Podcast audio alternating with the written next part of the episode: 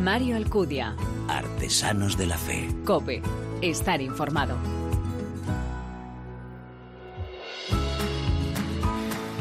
¿Qué tal? Bienvenido a esta tercera entrega de Artesanos de la Fe en cope.es, nuestra segunda temporada, un espacio en el que te ofrecemos cada 15 días esa mirada diferente a la vida desde la fe, un espacio donde se da en la mano el testimonio, la lectura y la música, elementos esenciales en esa imagen de la iglesia joven a la que nos convoca el Papa, capaz de dar testimonio con el corazón, con la palabra y con las manos.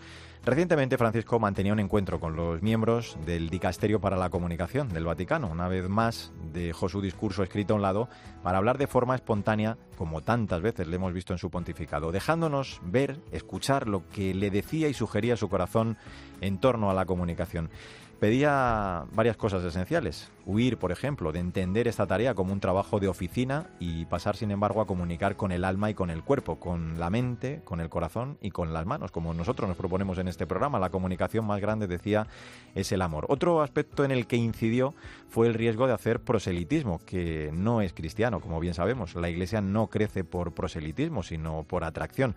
No podemos comunicar una verdad si abandonamos la bondad y la belleza. El Papa también alentaba a huir de la resignación, de la lamentación, el perder el miedo a ser pocos. Así, de esta forma es como estamos llamados a comunicar los cristianos, con nuestra vida, con nuestro testimonio, la alegría del Evangelio, como hacen y nos demuestran en cada programa nuestros invitados. Una vez más, te voy a presentar a tres de ellos. ¿Quieres conocerles, verdad? ¿Nos acompañas? Gracias por elegirnos y descargarnos.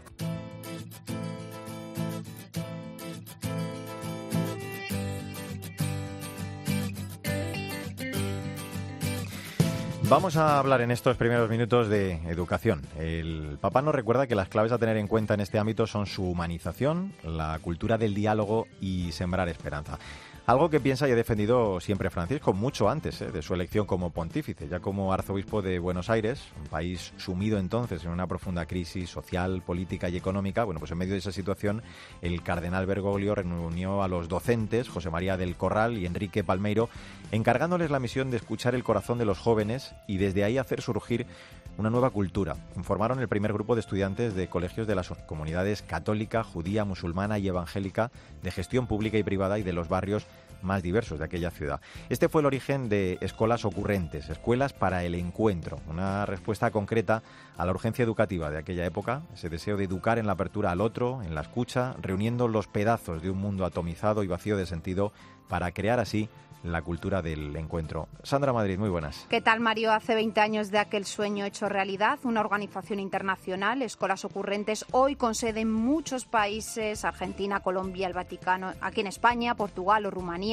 Su red está presente en 200 países, integrando a más de 400.000 centros educativos y llegando a más de un millón de jóvenes y, niños de todo el mundo. Escolas, como dice nuestro invitado, pretende llegar a todos los chicos, no solo a los que están dentro, sino a la oveja perdida en la educación ese chico se tiene que dar cuenta que también tiene una misión, un sentido en la vida. Bueno, pues vamos a conocer entonces, Sandra, ya a nuestro invitado. Pues se trata de una de aquellas dos personas a las que llamó el Papa hace dos décadas, José María del Corral, nació en Buenos Aires, estudió magisterio, ha sido rector, director de la escuela pública privada. Desde 2013 es el director de Escuelas Ocurrentes. Su objetivo, cambiar la educación de abajo hacia arriba y la propuesta de una educación sin aulas. Venga, pues le saludamos. José María del Corral, es un placer eh, charlar con usted gracias eh, por atender la llamada de Artesanos de la Fe. No, al contrario, gracias eh, a ustedes, Mario y Sandra. Mm. Gracias por, llamar.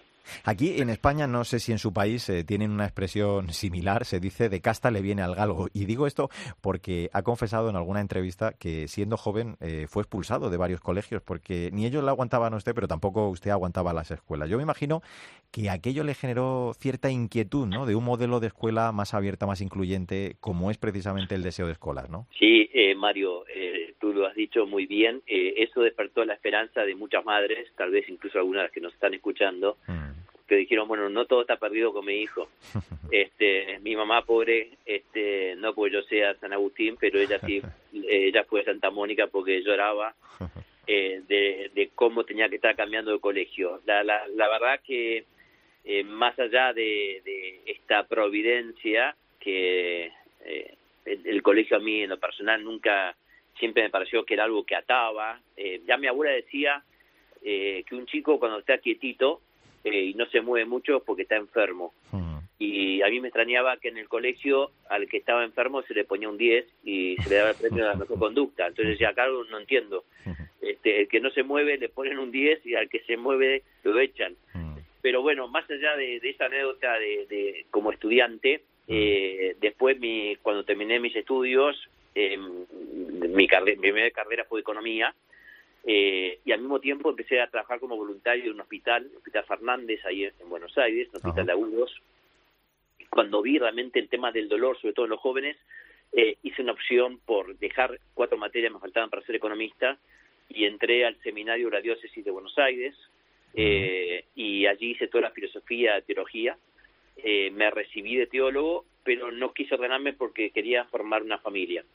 Y ahí fue cuando el propio decano me pidió que me dedicara de lleno a la educación. Fui profesor de la Universidad Católica Argentina durante 20 años. Eh, me empecé a dedicar a los adolescentes, a los chavales, que me pareció que eran los más necesitados. Y en medio de esa crisis que ustedes comentaron muy bien de la década del 90, que termina después con el famoso corralito del 2001, mm, mm. asume el padre Jorge, un jesuita, el padre Jorge, un, un, padre de sencillo que por primera vez un jesuita asumía como arzobispo de Buenos Aires. Él me conocía por referencias, que yo me dedicaba a los jóvenes y a la educación, y como ustedes bien describieron, me dice, mira, en medio de esta crisis, incluso había habido dos muertos, dos jóvenes muertos en Plaza de Mayo, frente a donde él vivía, dice, ¿qué hacemos? Porque eh, acá, para mí, es mentira que a los jóvenes no les importe esta crisis. Y ahí fue cuando le propuse eh, juntar jóvenes, adolescentes, chavales, judíos, musulmanes y cristianos, para que ellos mismos sean los que puedan eh, encontrarse en medio del gran desencuentro, del gran todos contra todos, y ahí surgió, claro, no sabíamos que, que este padre Jorge iba a ser el Papa, eh, tampoco yo sabía que iba a tener que salir de Argentina, no me gustaba volar, no me gustaban los viajes, eh, tenía fobia a los aviones, este, estaba muy contento con mi mujer, los dos docentes, disfrutando de como director de colegio, y ahí armamos este primer grupo de chicos y fue tan fuerte esta primera experiencia que duró seis meses, donde los propios jóvenes eh, corroboraron esto que la intuición del Papa, que si en Argentina no cambiaba la educación, el país no iba a salir adelante. Creo que después de 20 años podemos ver que Argentina sigue en crisis permanente, venga un gobierno, venga otro, la crisis es, es permanente. Y entonces los jóvenes, de hecho, propusieron cambiar la educación a partir de una ley que ellos mismos elaboraron. Elaboraron un proyecto de ley, lo presentaron en la legislatura y se aprueba un mes después por unanimidad la ley 2169. Una ley que para que nuestros oyentes eh, puedan ah, captar, era, era una ley donde los jóvenes decían, queremos una educación que tenga que ver con nuestras vidas. Estamos hartos de estudiar algo que no tiene nada que ver ni con nosotros, ni con lo que somos, ni con lo que necesitamos. Era una ley concreta, ellos pedían hablar de ellos, de la vida, que tenga que ver con los problemas que ellos tienen. Cuando es el Papa el que impulsa una fundación como esta, me imagino que abre puertas y cambia mucho la percepción en ese deseo de colaborar y participar por parte de todas las instituciones. Bueno, de hecho, eh, imagínense que cuando él, él, si toman la última homilía por la educación que él hace siendo arzobispo, dice es mentira que los jóvenes no les importe lo que está pasando ni la política, sino que no tienen espacios sanos donde participar. Eh, y pone como ejemplo escuela de vecinos, que era esta experiencia que hacíamos con escuelas públicas y privadas, y esta ley. Claro, al año siguiente, como bien dices, eh, él va a votar como un cardenal más y se queda de blanco, no como Jorge, no como el padre Jorge, sino como el Papa Francisco, el primer Papa iberoamericano. Y bueno, allí nos vuelve a llamar y nos dice, la crisis no es solo de Argentina, no es solo de Latinoamérica, la crisis de los jóvenes y de la educación es mundial. Y ahí nos invita a hacer esta experiencia en otros lados, en otros países, en otras regiones, y así como el, 13 de agosto del 2013 lanza Escolas Ocurrentes, ya como una entidad creada por el Papa Francisco por de derecho pontificio, con un decreto del Papa hmm. y empezamos a hacer esta misma experiencia de jóvenes en Israel, con chicos palestinos israelíes en Jerusalén. Lo hicimos en Dubái, Emiratos Árabes, en África, en Mozambique, donde acabamos de estar con el Papa justamente en este viaje a Mozambique.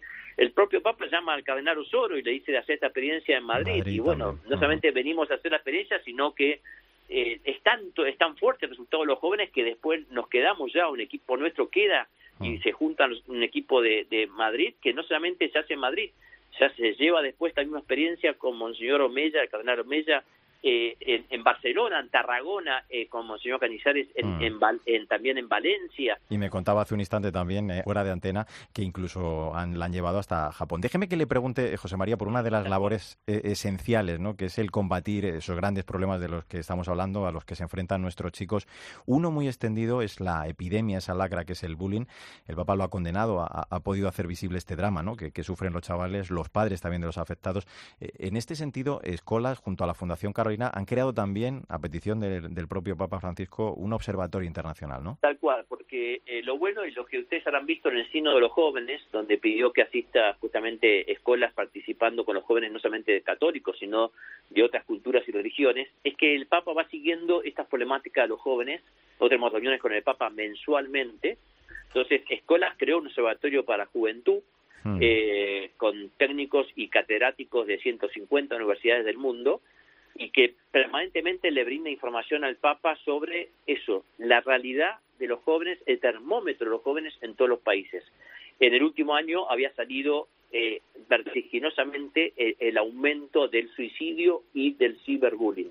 Ah. Eh, en la problemática del suicidio no solamente se da en, en países eh, latinoamericanos, lo tenemos a cabo de estar en Japón, donde el Ministerio de Educación nos pidió colaboración, eh, estamos con esas temáticas que tienen que ver con los propios jóvenes y por eso, como bien dices, eh, el Papa pidió a escuelas que hiciera un programa especial sobre el ciberbullying que se inauguró en una jornada mundial de 24 horas, donde participaron incluso mm. eh, futbolistas, artistas.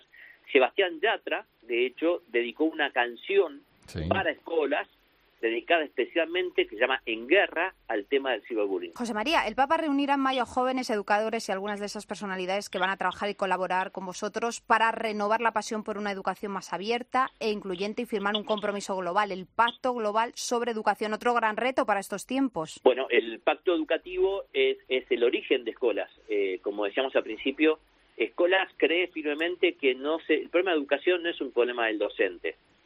El problema de educación y la educación no pasa en el aula. El problema de educación es un problema de la sociedad y tampoco es solo del ministro de Educación. Es una gran mentira pensar que el cambio pasa por el ministro de Educación, pasa por el rey, pasa por el presidente, pasa por la policía, pasa por las iglesias y las otras religiones, pasa por la sociedad, por los padres. Es toda la sociedad la que educa de una manera u otra a un chico. Por eso el Papa, desde Padre Jorge, arranca con escuelas no para poner colegios. Escuelas no pone colegios, por más que la mención a nivel mundial más grande de colegios. Pero no tengo ningún colegio, porque lo que hace es mostrar que es la calle la que tiene que convertirse en un aula. Es un aula sin paredes, es la sociedad la que educa. Pues eh, decía el Papa en uno de sus mensajes a, los chicos de escuelas que los jóvenes son el ahora, no son el futuro, ni el mientras tanto de Dios, y esto hay que hacerlo con coraje, porque es mejor equivocarse construyendo que equivocarse con los brazos cruzados. Ese protagonismo es el que le da a los chavales, lo contaba ahora mismo José María, eh, esa revolución pedagógica que necesita el mundo y que puede y debe ser liderada por los cristianos. José María del Corral, director de Escuelas Ocurrentes, gracias por atender la llamada de Artesanos de la Fe y por ese magnífico trabajo, esa preciosa tarea que tenéis por delante. Un abrazo grande. ¿eh? No, por favor, gracias Sandra, Mario, gracias a COPE, porque COPE estuvo desde el primer experiencia de jóvenes, acompañando a los propios jóvenes y escuchando de ellos mismos el gran testimonio a favor de la vida. Gracias, un abrazo muy fuerte. Pues eh, Sandra, gracias también a ti por este testimonio, esa educación que lleva al encuentro, como propone el Papa. Hasta el próximo día. Hasta el próximo día. Mario Alcudia. Artesanos de la Fe. COPE. Estar informado.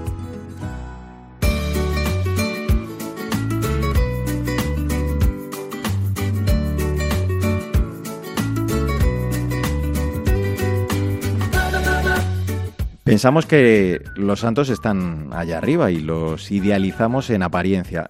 Sin embargo, como nos dice el autor de la obra de la que vamos a hablar, nada más lejos de la realidad. La santidad es para ti y para mí, que somos normales, tenemos bajones, defectos. Eh, la propuesta que nos hace este libro titulado Santo Sonada, la fe para inconformistas o revolucionarios, es arriesgada, pero en él encontramos algunas claves para algo nada fácil, elegir nada menos que ser santo. Su autor, el padre Pachi Bronchalo, desgrana algunas propuestas sencillas para en el día a día tener en cuenta actos sencillos para ir acercándonos a esa santidad. ¿Qué tal, Cristina Rodríguez Luque? Hola, ¿qué tal todos? Encantada de hablar hoy eh, de santidad gracias a la obra de Pachi Bronchalo. Muchos seguro que lo conocéis. Es un joven sacerdote de la diócesis de Getafe, muy activo en YouTube y en redes sociales, que se estrena con el libro que os traemos hoy, prologado por el obispo de San Sebastián, Monseñor José Ignacio Monilla.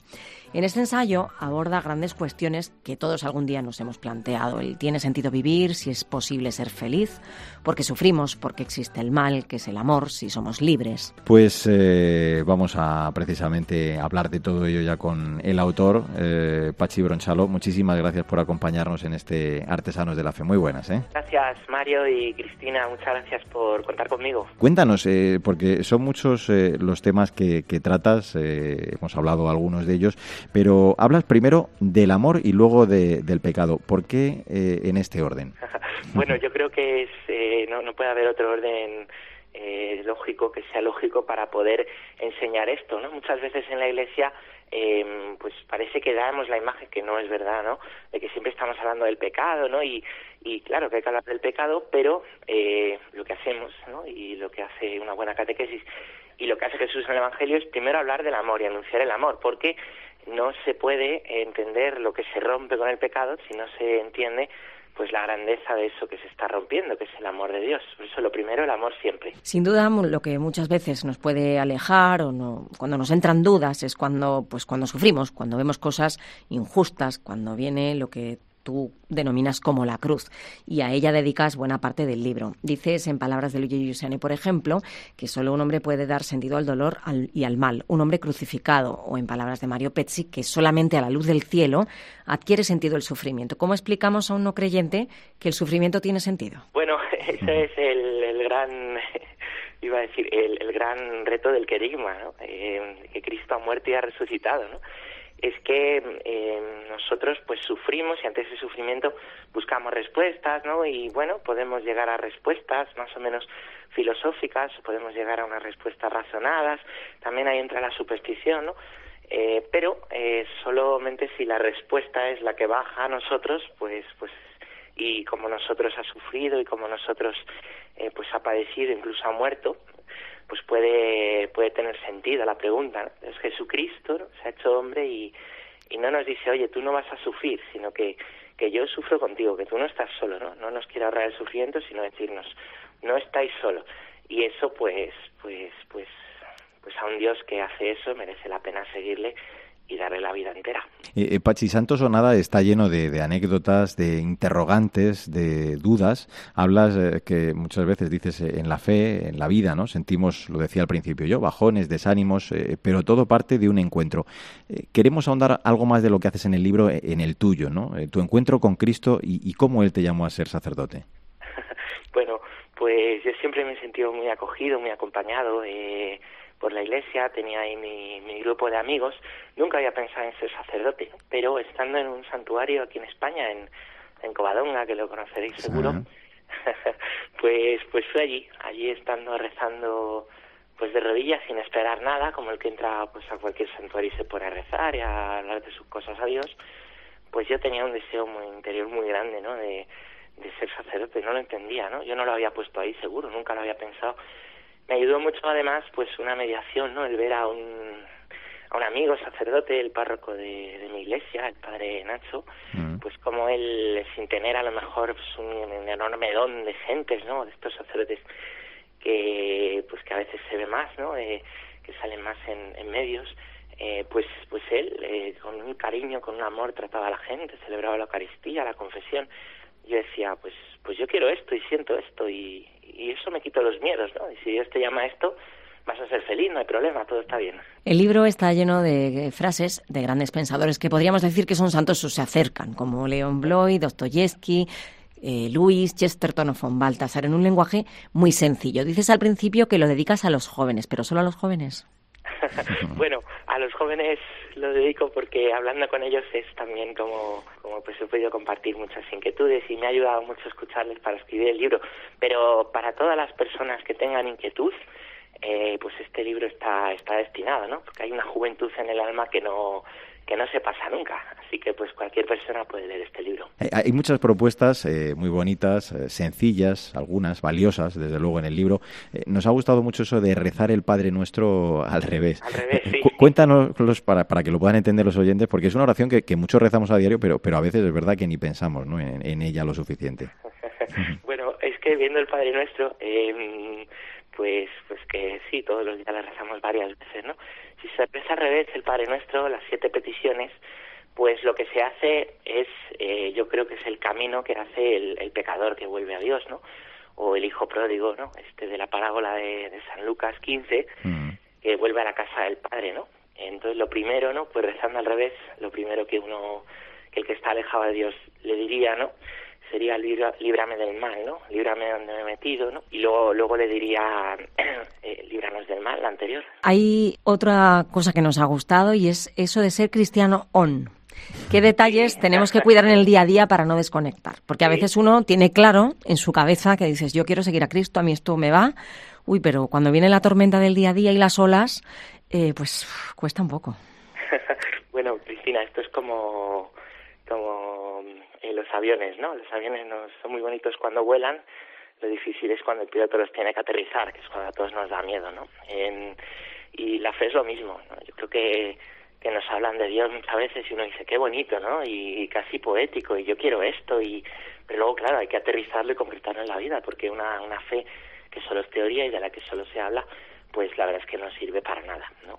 Y encender un corazón, pero luego no mantener esa llama, pues la verdad es que sirve para poco, ¿no? Entonces lo de ser cristianos on, la idea es esa, ¿no? Es eh, no vivir simplemente de momentos y de una fe teórica, sino cómo tú en tu vida concreta eh, y a la luz de Dios puedes pues pues elegir ese camino de la santidad en cada momento, con hechos concretos aterrizados en la vida. Está prácticamente el libro recién salido del horno, como quien dice. Eh, ¿qué, tal está siendo la acogida, Pachi? ¿Cómo, ¿Qué te dicen de él? ¿Cómo lo han acogido? Sobre todo esos principales destinatarios de los que hablabas, que son los chavales. Pues bien, la verdad es que no sé si me lo dicen por pelotear o no, pero, pero todo lo que me llega es muy bueno. Ya se ha vendido eh, la primera edición prácticamente, va a salir la segunda.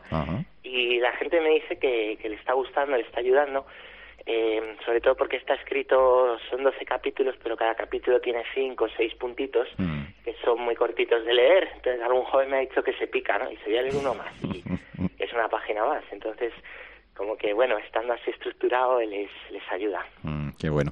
Esperamos que, esta obra seguro que sí sirva a los lectores a lo que resumes en algunas de sus últimas páginas ¿no? de, Santa Teresa de, Calcuta, cuando la citas a ella dices que no debemos permitir que alguien se aleje de nuestra presencia sin sentirse mejor y más feliz, porque así viven los santos, que, podamos todos ir acercándonos precisamente a esa santidad. Cristina, si te parece, vamos a, a recordar el título. Santos o nada, la fe para inconformistas o revolucionarios editado por Palabra. Pachi Bronchalo, ha sido un placer el charlar estos minutitos contigo aquí en Artesanos de la Fe y que haga eh, tanto bien como ha sido concebido ese libro. Un abrazo muy fuerte. ¿eh? Muchas gracias, un abrazo. Y a ti también, Cristina Rodríguez Luque, hasta la próxima. Esperamos que, bueno, pues eso, gracias a obras como esta podamos ¿no? descubrir que Dios nos llama a la santidad. A ver si somos un poco más santos. Hasta la próxima. hasta el próximo día.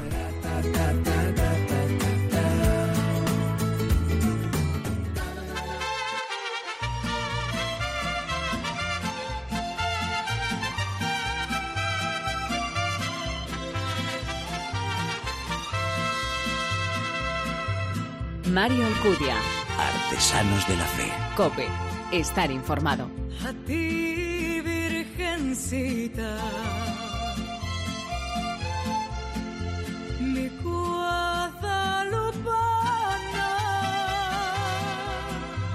Yo quiero ofrecerte un canto valiente que México entero te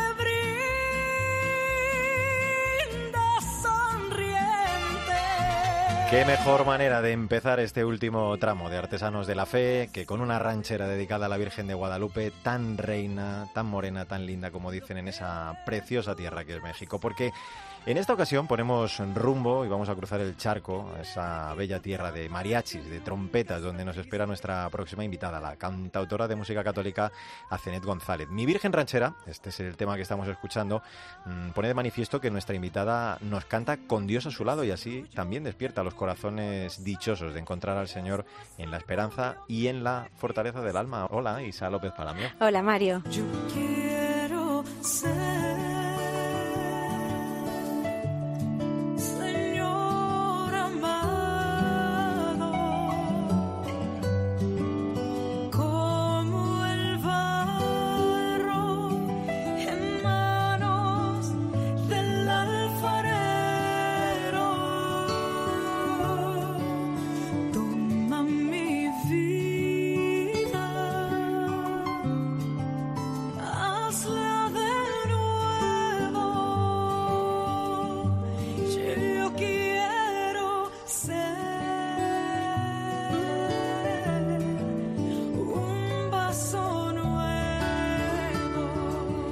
Al igual que el título del tema que nos canta Cenet junto con Juan Delgado, Un vaso nuevo yo quiero ser, del disco en el que colaboran varios artistas entre tus manos, ya desde pequeña Cenet, nuestra invitada, andaba siempre cantando. Estudió en la Escuela Superior de Música y Danza de Monterrey y con solo 21 años, Mario, el destino le llevó hasta la televisión, participando en su país en el concurso La Academia, Operación Triunfo. Qué bueno. Ese momento televisivo hizo que Cenet comenzara a ser más conocida y le catapultó, pero no a la fama, ¿no? Sino a Dios, a su búsqueda para iniciar una relación más cercana con Él y comprendió que su vida había cambiado para siempre.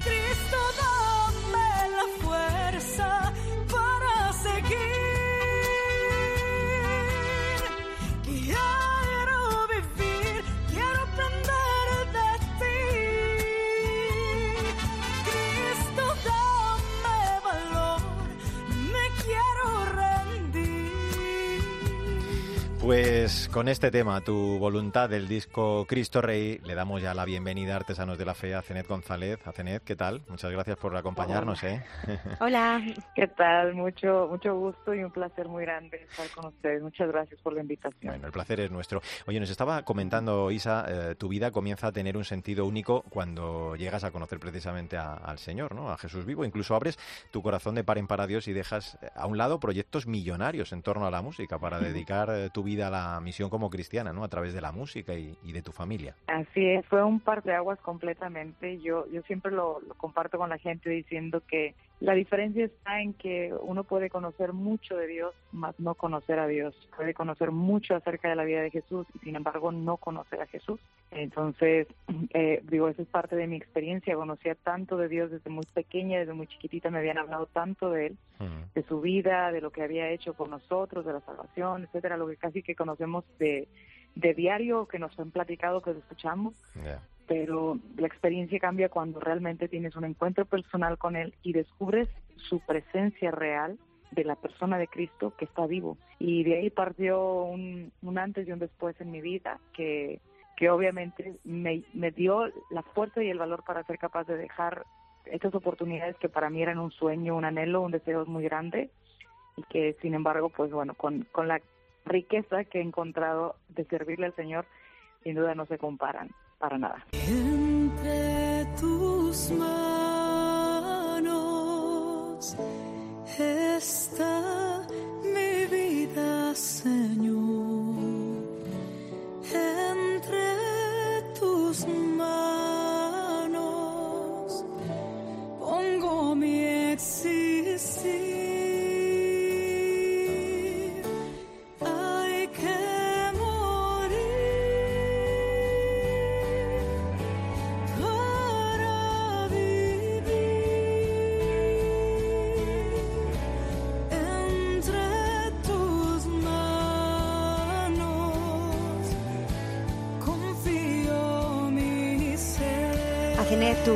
camino para compartir la experiencia de fe se ve plasmado en todos tus proyectos a lo largo de estos años, como este Entre tus manos.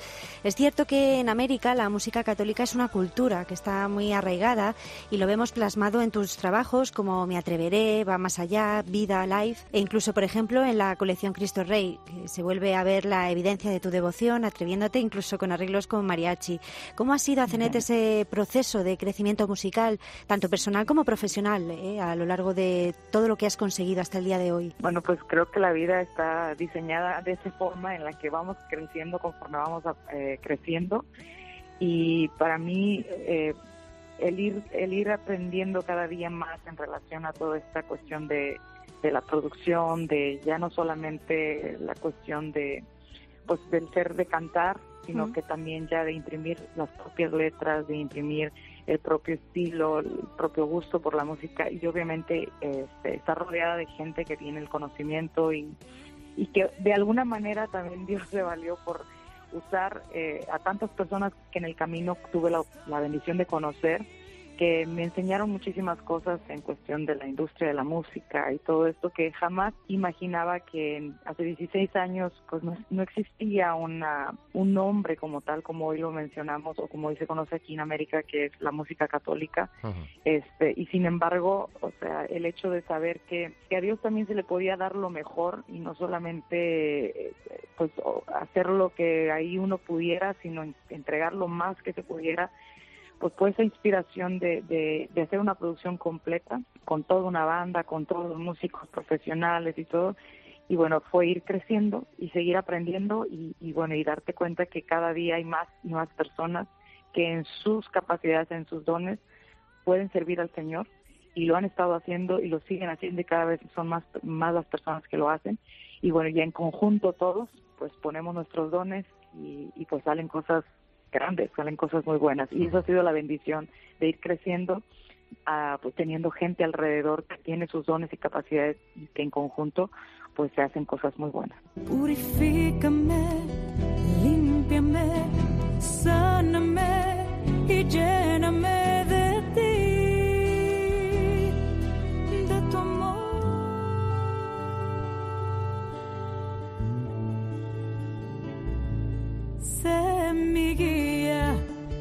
mi fuerza en la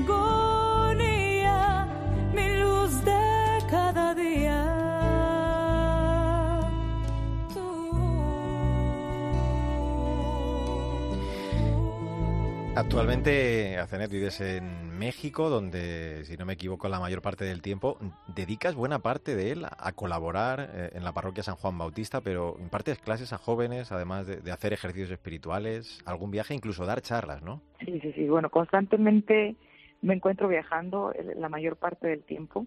Eh, ahora un poco menos porque ya soy mamá y tengo un marido que es una bendición para mí, pues también esta, esta parte de, de mi vocación de, de cumplir con este llamado Claro.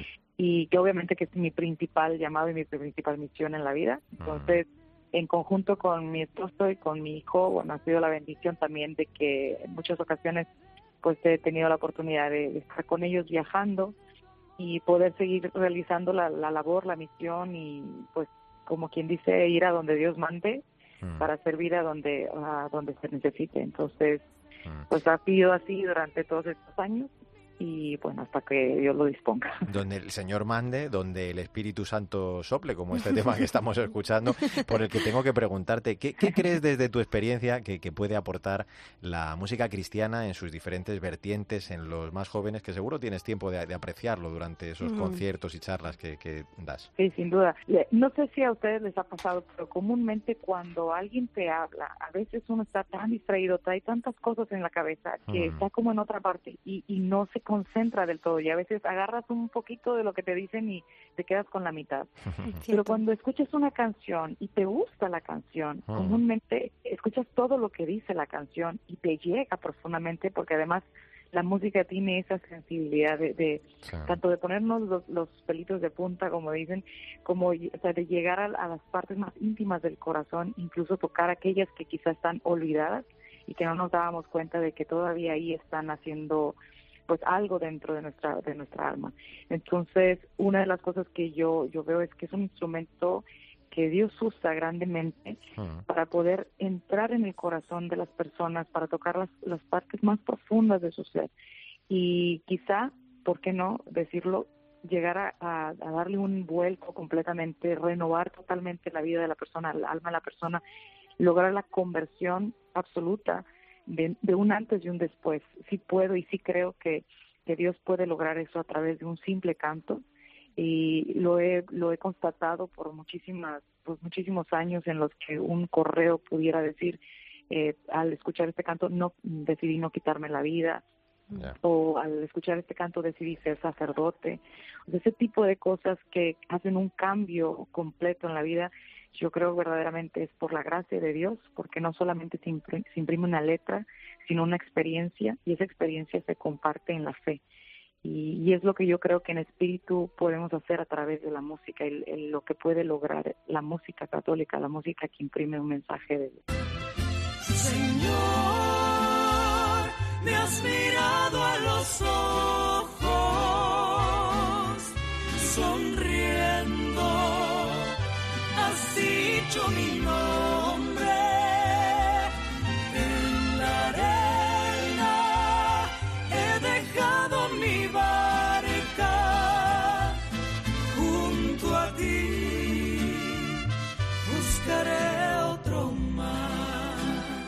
Pues no sé cómo lo haces, Acenet, que estamos Mario y yo mm, pensando cómo encontrará tiempo y además de además de todo componer tantos temas. A ti y a mí no nos da tanto la vida. Pues claro que no.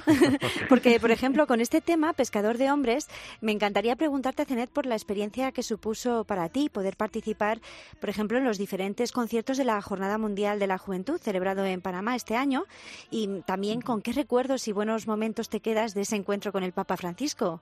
Maravilloso, la verdad es que cada, cada vez que me ha tocado ir a una jornada mundial de la juventud es un refresque en el alma porque una te permite darte cuenta que no eres la única persona en el mundo loca que, que tiene estas ganas de, de amar a Dios profundamente, de, de conocerle cada día más, de vivir en santidad, de tratar de hacer las cosas lo mejor posible conforme a la voluntad de Dios. A veces uno de repente en el caminar se siente medio solo, medio loco también, y, y Sí. de repente te encuentras en una jornada con muchísimos jóvenes que, que están con este mismo deseo, con este mismo anhelo, que, que quieren y están dispuestos a llevar una vida conforme a la voluntad de Dios. Eh, obviamente también el encuentro con el Papa, el, muchas veces eh, para mí, eh, especialmente la Jornada Mundial de la Juventud en España, puedo decir que me impactó muchísimo porque yo iba de corresponsal de una televisora muy importante. Entonces, eh, el estar yo leyendo los escritos, como en este caso también del Papa Francisco, este, el poder leer los escritos de lo que ellos, eh, en inspiración por el Espíritu Santo, dicen, es realmente algo que mueve el espíritu de la Iglesia para darnos cuenta que nosotros jóvenes, bueno, yo también me digo joven, ¿verdad? Claro, por supuesto, por Nosotros también. Pero sí, la realidad es cuando nosotros estamos llamados a ser santos, a ser parte de este mismo eh, movimiento de- del espíritu, que, que no tengamos miedo, que, que parte de las pruebas, de las luchas, de, de las modalidades que van cambiando, de las cosas que a lo mejor de repente nos enfrentamos que, que no van muy de acuerdo con la voluntad de Dios, pero que pero que tiene uno que buscarle la manera de encontrar la paz, la comunión, etcétera, pues son desafíos muy grandes que, que, como jóvenes nos encontramos y que a veces no tenemos una respuesta. Entonces, el, el saber que, que los papas se interesan y que tienen este deseo de, de poder dar un mensaje que pueda inspirarnos para seguir adelante en el camino de la fe, para mí yo creo que es, es una es una ganancia y una inspiración que el Papa Juan Pablo II recibió que sin duda alguna sigue haciendo eco en el corazón de los jóvenes en toda la iglesia. Tú lo diste todo por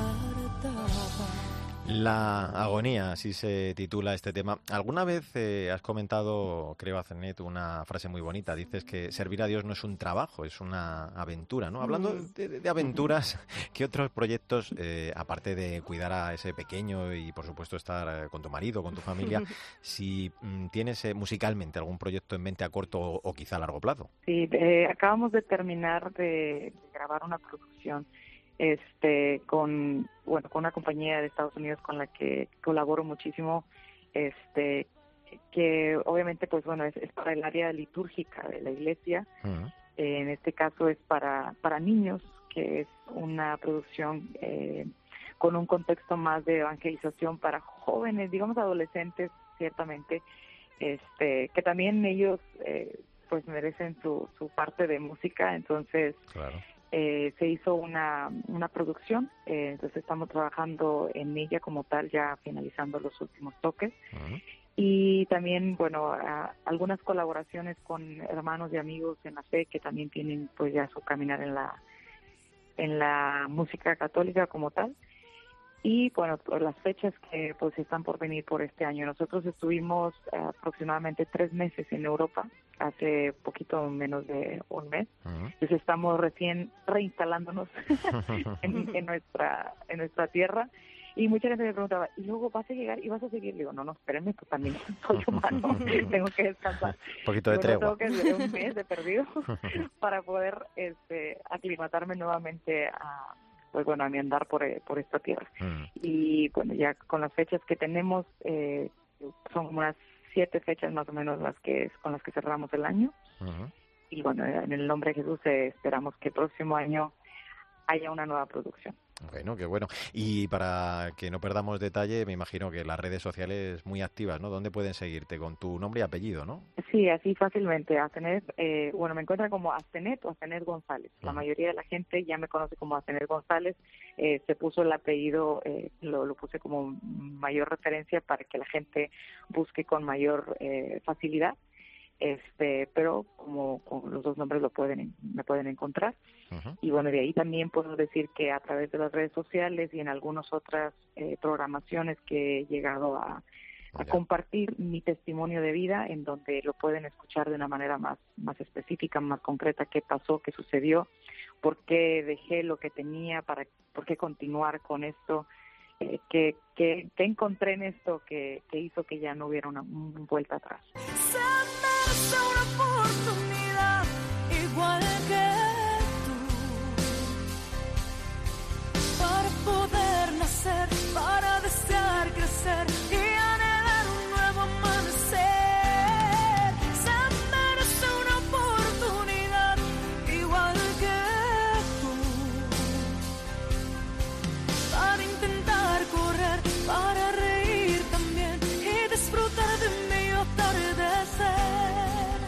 La vida es el don más sagrado que hemos recibido. Nadie llega a esta vida por error, sino por voluntad de Dios.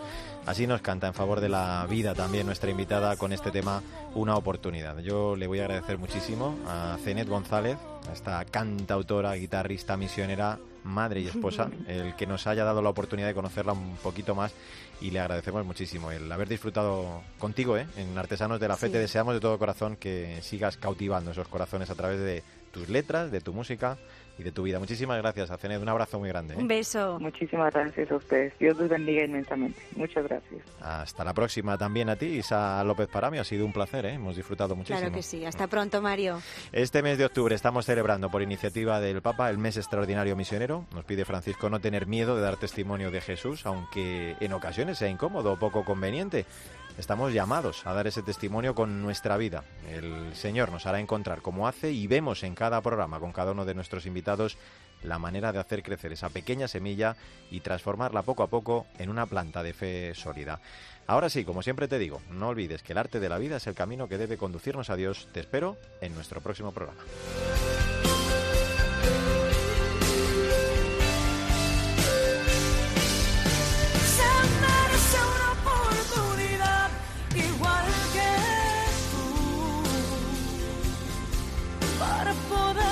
Nacer para desear crecer y anhelar un nuevo amanecer. Mario Alcudia. Artesanos de la Fe. Cope.